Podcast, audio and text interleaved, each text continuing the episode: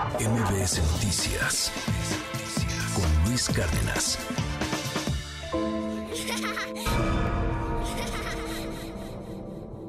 En México, la explotación sexual infantil es una realidad.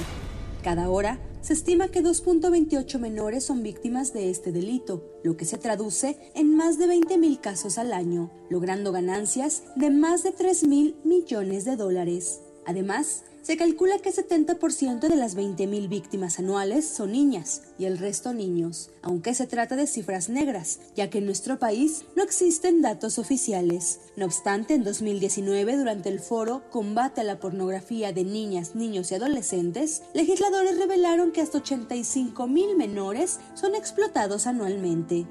Según las estadísticas, entre el 60 y el 80% de los abusos sexuales en menores se dan en el entorno familiar. Vemos que un 70% de los embarazos adolescentes en realidad son producto de un abuso sexual infantil.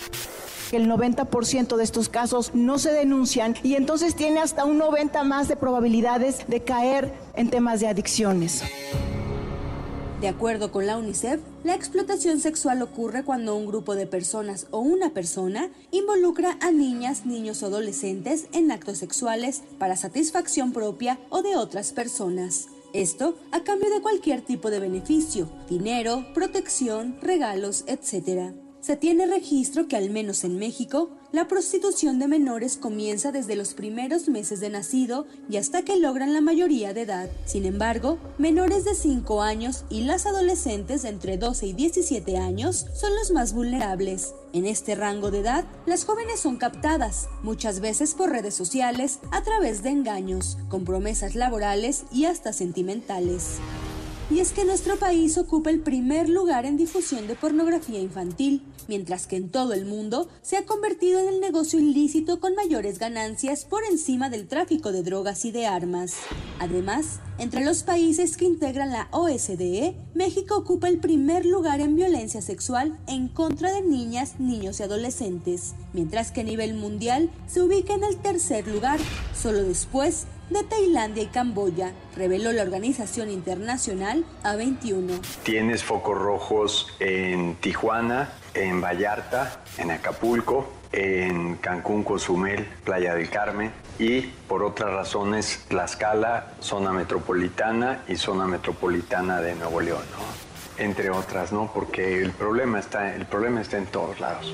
En estos sitios, una niña virgen de 15 años puede cotizarse entre los 10 mil y 15 mil dólares, mientras que los servicios de un niño rondan desde los 70 hasta los 400 dólares, dio a conocer Jorge Bedoya, especialista en materia de trata de personas. Apenas hace un par de días, en Quintana Roo se detuvo a una banda que se dedicaba a contactar niñas a través de Facebook para luego secuestrarlas y ofrecerlas para servicios sexuales. Las menores se ofrecían mediante un catálogo, el cual contenía fotografías y los precios de los servicios. Para la primera emisión de MBS Noticias, Diana Alcaraz.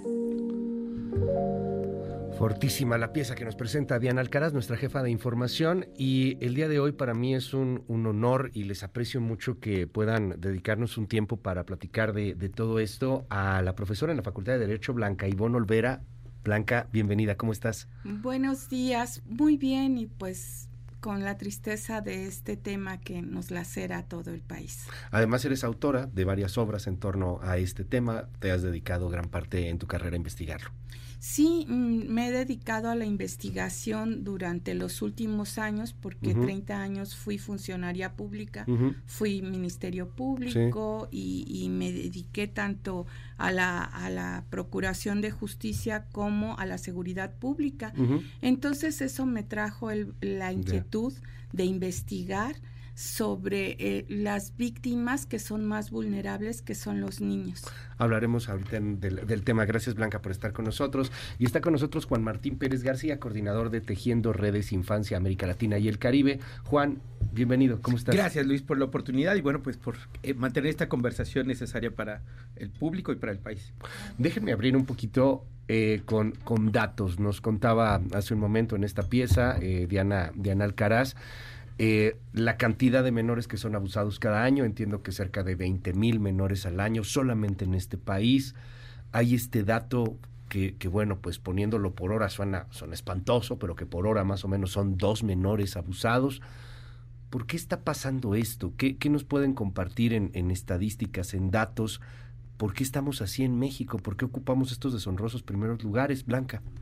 Pues primer lugar, a nivel oficial no hay datos. Los datos que encontramos son de asociaciones civiles, de ONGs, uh -huh. ¿no? como ECPAT, como la UNICEF, porque los, los datos oficiales derivan de denuncias, derivan de carpetas de investigación y lamentablemente el, la explotación sexual comercial infantil que se compone tanto de pornografía infantil, uh -huh. prostitución infantil, turismo sexual infantil, trata de, de, de menores, pues lo, lo, en, estos, en estos rubros la estadística es muy menor y en turismo sexual infantil específicamente no hay estadística, porque yo desde hace uh -huh. 12 años que empecé a estudiar el tema, yo buscaba una eh, investigación o, una, o un juicio que se hubiera llevado al respecto, uh -huh. ya que México es el segundo lugar en turismo sexual infantil después de Tailandia.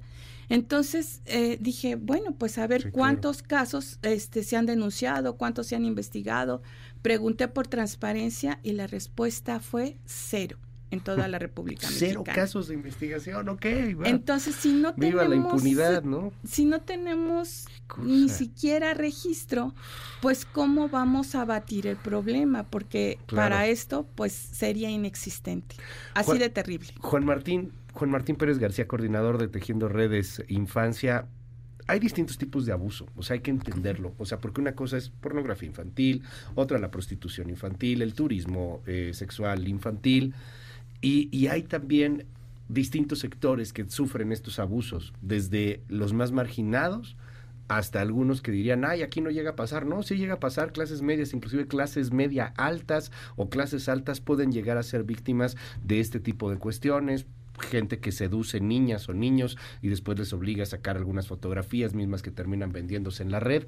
¿Cómo estamos y cómo son estos tipos de abuso? Cuéntanos un poco. Fíjate que hemos ido avanzando a nivel internacional en tanto en la conversación como en la definición y solemos ahora colocarlo desde una dinámica de violencia sexual. Okay. Con, como lo acabas de explicar, con diferentes expresiones.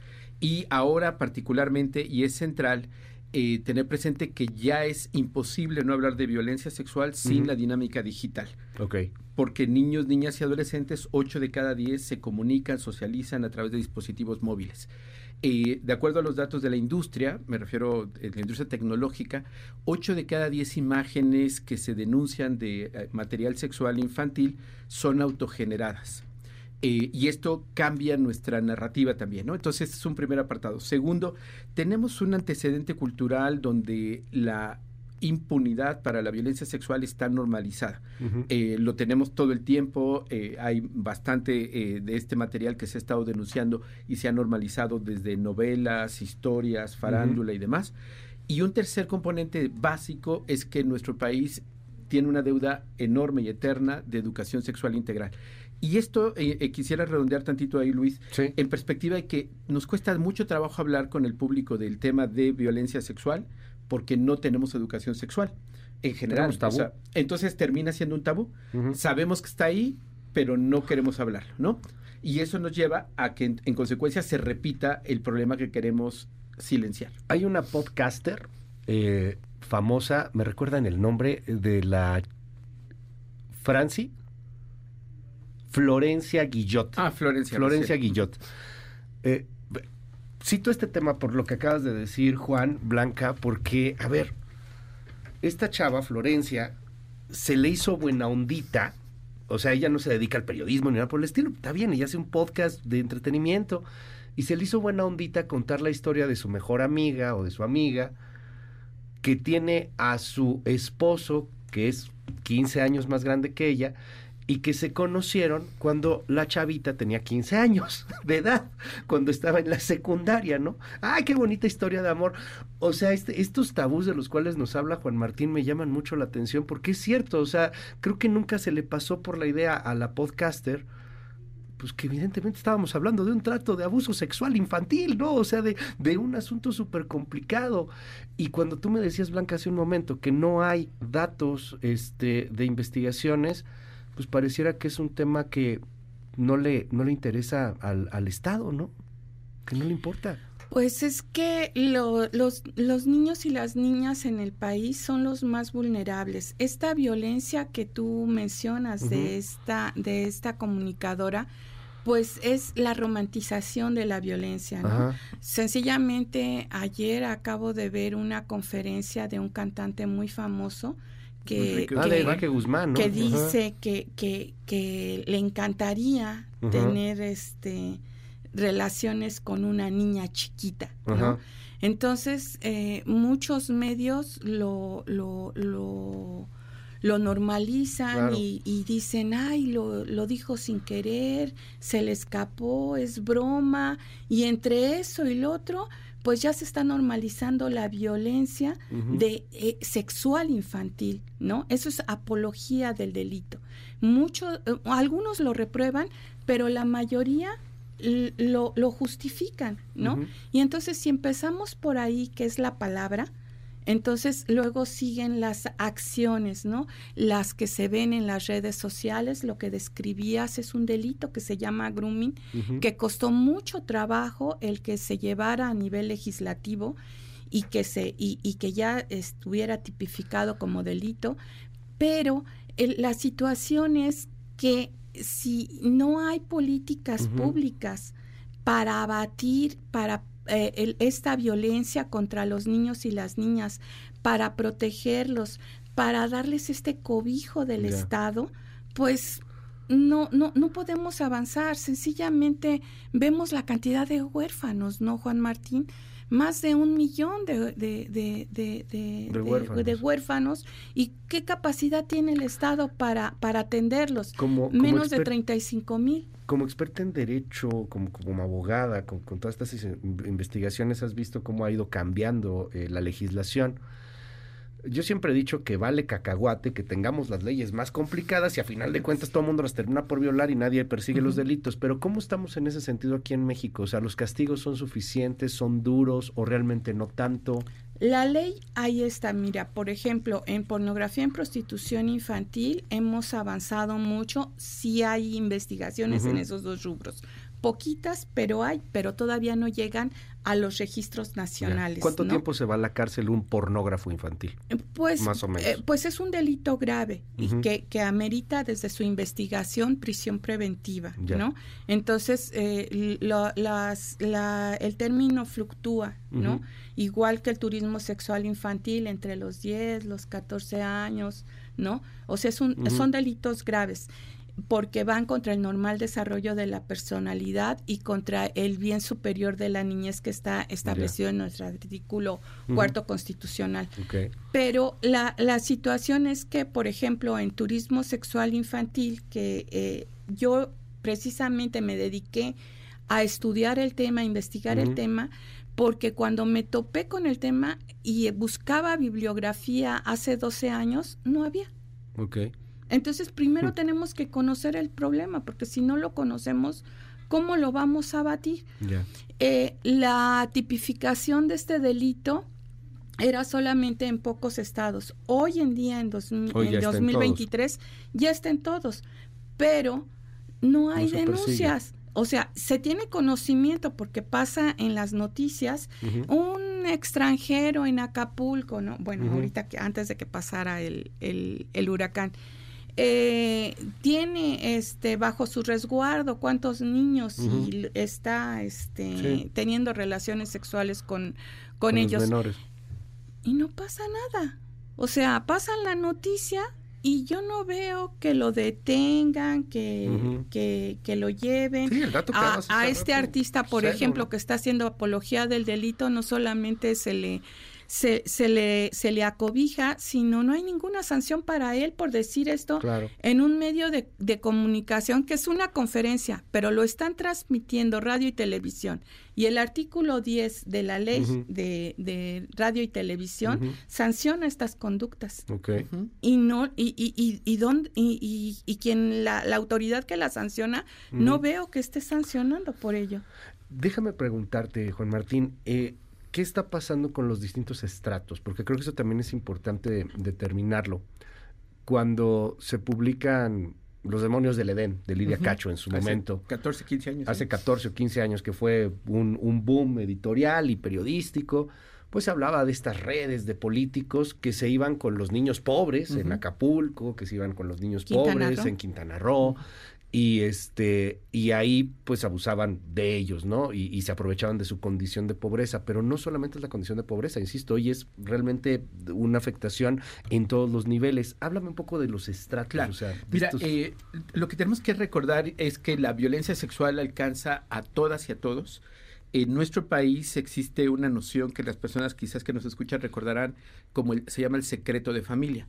Es decir, hay mucho abuso y violencia sexual, como reportaba de Diana Alcaraz al inicio, seis o siete de cada diez casos eh, ocurren en espacios de protección, eh, familias, escuelas, iglesias, y precisamente uno de los casos más emblemáticos es el de los legionarios de Cristo. Claro. Donde tocó fundamentalmente a segmentos de clase alta, ¿no? Eh, con estos temas de violencia sexual. Y con Marcial Maciel. Y aplicó nuevamente el silencio. Las familias eh, se enteraban, sabían, pero hay que recordar que los agresores, que la mayoría son hombres, tienen relaciones eh, desde una dinámica de desigualdad y poder. Suelen ser proveedores económicos o tener fuerza económica para silenciar a las familias y eso opera. Agreguemos también la dinámica, en este caso de los demonios del Edén, que sigue vigente tristemente. Tenemos a Lidia Cacho exiliada en España porque ha sido perseguida y con atentados contra su vida, porque las redes de macrocriminalidad siguen operando. También lo reportaban ustedes al inicio. Este es uno de los negocios más lucrativos y este es otro de los elementos que hay que destacar, que llevan a que muchas de las formas de normalizar la violencia, particularmente la violencia contra niños y niñas, se romantice. Estamos en un momento, Luis Blanca, donde tenemos una telenovela para romantizar eh, el clan Trevi Andrade. ¿no? Ah, sí, claro. Con víctimas. Y ahora hay una serie que está dispensando y normalizando como que no pasó nada. Cuando, Entre comillas es medio malona, ¿eh? Sí, digo, creo que esto es gravísimo. Y quisiera aquí traer a la colación, a colación el acto valiente y muy importante que hizo Sasha Sukol. Claro. Porque el caso que esta, eh, em, eh, digamos, este, persona que hizo este, el programa romantizando esta relación de 17 años y era una niña muy madura, decía el, el, agresor, eh, no, es un tema de violencia sexual. Y Sasha Sukol a sus 50 años, decide denunciar lo que se normalizó en la industria. Y creo que precisamente es lo que ahora tenemos que hacer, ponerle nombre, señalar que eso no es correcto y que además no tenemos que permitirlo, aun cuando existan altos niveles de impunidad. Y cierro con datos, este, Luis, este, este, bloque. En 2015 tuvimos eh, 2.932 denuncias que fueron creciendo sistemáticamente para 2019 5.700 y cerramos 2022 con 9.559 denuncias. O sea, es decir, hay un incremento, sí, de la denuncia. 9.500 denuncias. ¿Por qué? ¿Por violencia sexual? Violencia sexual. Entonces, que va desde pornografía infantil, abuso, violación también entra ahí. Y sin duda. Y hay que recordar que esto tiene un alto nivel de subregistro. 10 mil denuncias. Así es. O sea, los que fueron al MP y, plantaron la denuncia y esos son los poquitos. 22, solo en 2022. Blanca. Yo, que, yo quería este, complementar porque son...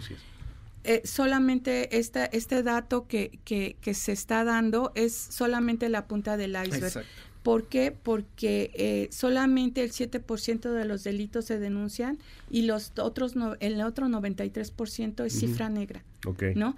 Eh, respecto a, esta situación de Lidia Cacho, fíjate que cuando pasó esta, este, esta denuncia de esta valiente periodista con, con, este, con este libro, no el, el, turismo sexual infantil no estaba tipificado en Quintana Roo y por eso es que a Azúcar Curí no se le eh, no, no se le atribuyó también este delito no cuando fue de los iniciadores de en, en, junto con otras personas, por ejemplo, hablando de redes sociales, de hacer paquetes de avión, hotel y niño incluido, ¿no? Y respecto a lo de Sasha... hacía paquetes de avión, hotel, sigue existiendo todo. Y siguen existiendo. Sí, porque la, la, la, las páginas las tiran y las vuelven, a, subir. Dime, algo, Blanca, o sea, para, para que lo podamos entender todos, eh, más o menos cómo está tipificado y cómo te vas a la cárcel.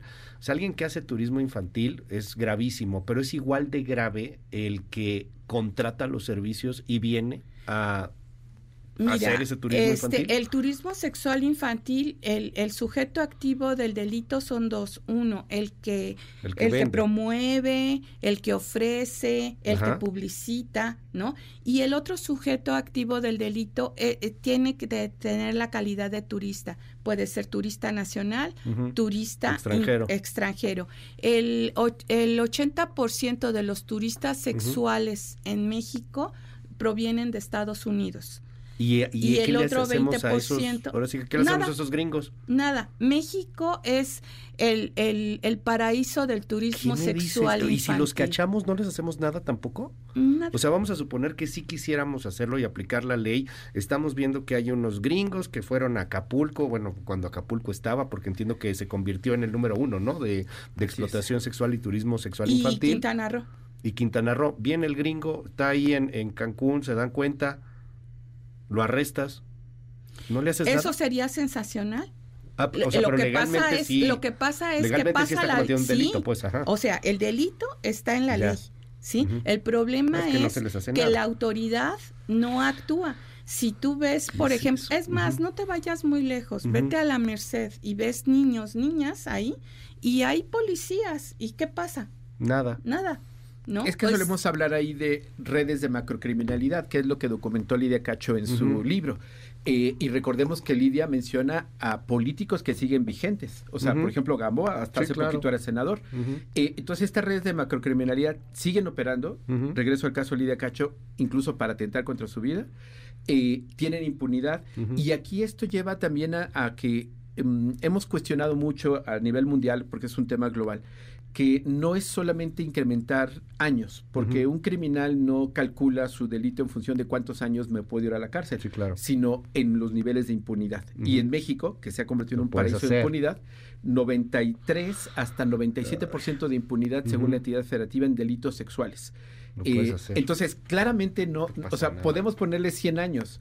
El ejemplo es Ucarcuri. O sea, él tiene una sentencia acumulada de 150 años, pero con las redes de corrupción y macrocriminalidad, ahora regresó a una cárcel de baja peligrosidad eh, a nivel local en, en, Cancún, Quintana Roo, que hemos denunciado junto con las víctimas, pero nos muestra cómo sigue vivo este negocio. Y por eso la importancia no solamente de hacerlo visible, sino de señalar que hay responsabilidad, como decía Blanca, de las autoridades para frenar esto. Claramente el Estado tiene una responsabilidad y ahí está presente. Eh, y yo quiero ir un poco para ir cerrando al tema de la sociedad. Hoy estamos viendo también para muchos una hipersexualización de las, de las infancias. Así es. Eh, veía, no quiero sonar así conservador y, y, persignado y mocho, pero veía por ahí algunos memes en donde ponía la foto de una niña en los ochentas, cómo se vestía la niña en los ochentas y cómo se viste la niña hoy, ¿no? Poniendo una niña de 10 años, ¿no? Eh, eh, está, insisto, no, no quiero este, sonar mocho ni nada por el estilo, pero pues hay una influencia sexual cañona por todos lados, ¿no? Este reggaetón y todo este asunto. Y, eh, qué tanto estamos nosotros siendo responsables como sociedad en ese aspecto, ¿no? ¿Cómo, están funcionando las padres de familia? ¿Qué, qué pasa con, con, esta permisidad que a lo mejor se está viviendo hoy día? Y, ya claro, yo no tengo hijos, por ejemplo, o sea, a lo mejor soy el que menos puede hablar sobre este asunto, pero pues sí se nota una hipersexualidad que no se veía, pues que no se veía antes, claramente. Claro, pues es que lo que pasa es que es parte de la cultura, ¿no? Primero romantizar la, la, la, las agresiones sexuales contra niños y niñas. Luego, pues la cultura pues implica todo, ¿no? Implica lo que vemos en las redes sociales, implica la música, ¿no? La música que un, un niñito, una niñita está bailando y está cantando letras que ni siquiera entiende, ¿no?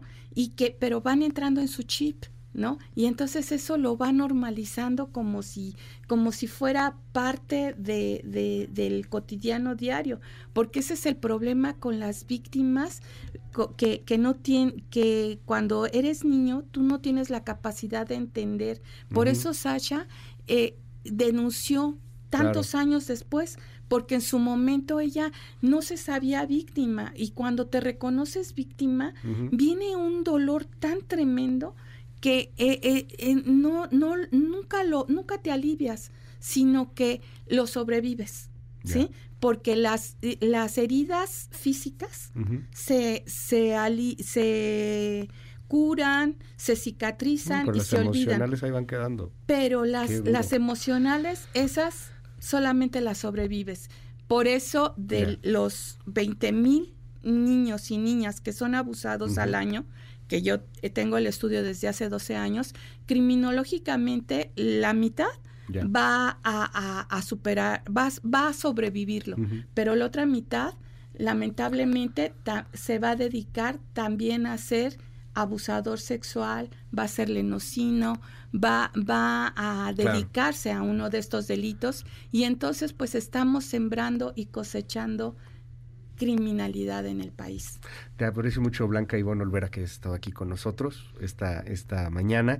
Y para ir cerrando también, Juan Martín Pérez García, ¿qué opinión eh, pues al respecto de este tema? Mira, yo creo que comparto ¿Cómo somos responsables como sociedad? Comparto contigo y creo que no, no, o sea, te invitaría a no ubicarnos como desde lo conservador, sino desde los derechos. Exacto. Porque el derecho de un niño y una niña es a tener el libre desarrollo de personalidad. Cuando el mundo adulto le impone la cosificación eh, a niñas para hipersexualizarlas en la vestimenta, en la música, hay responsabilidad legal.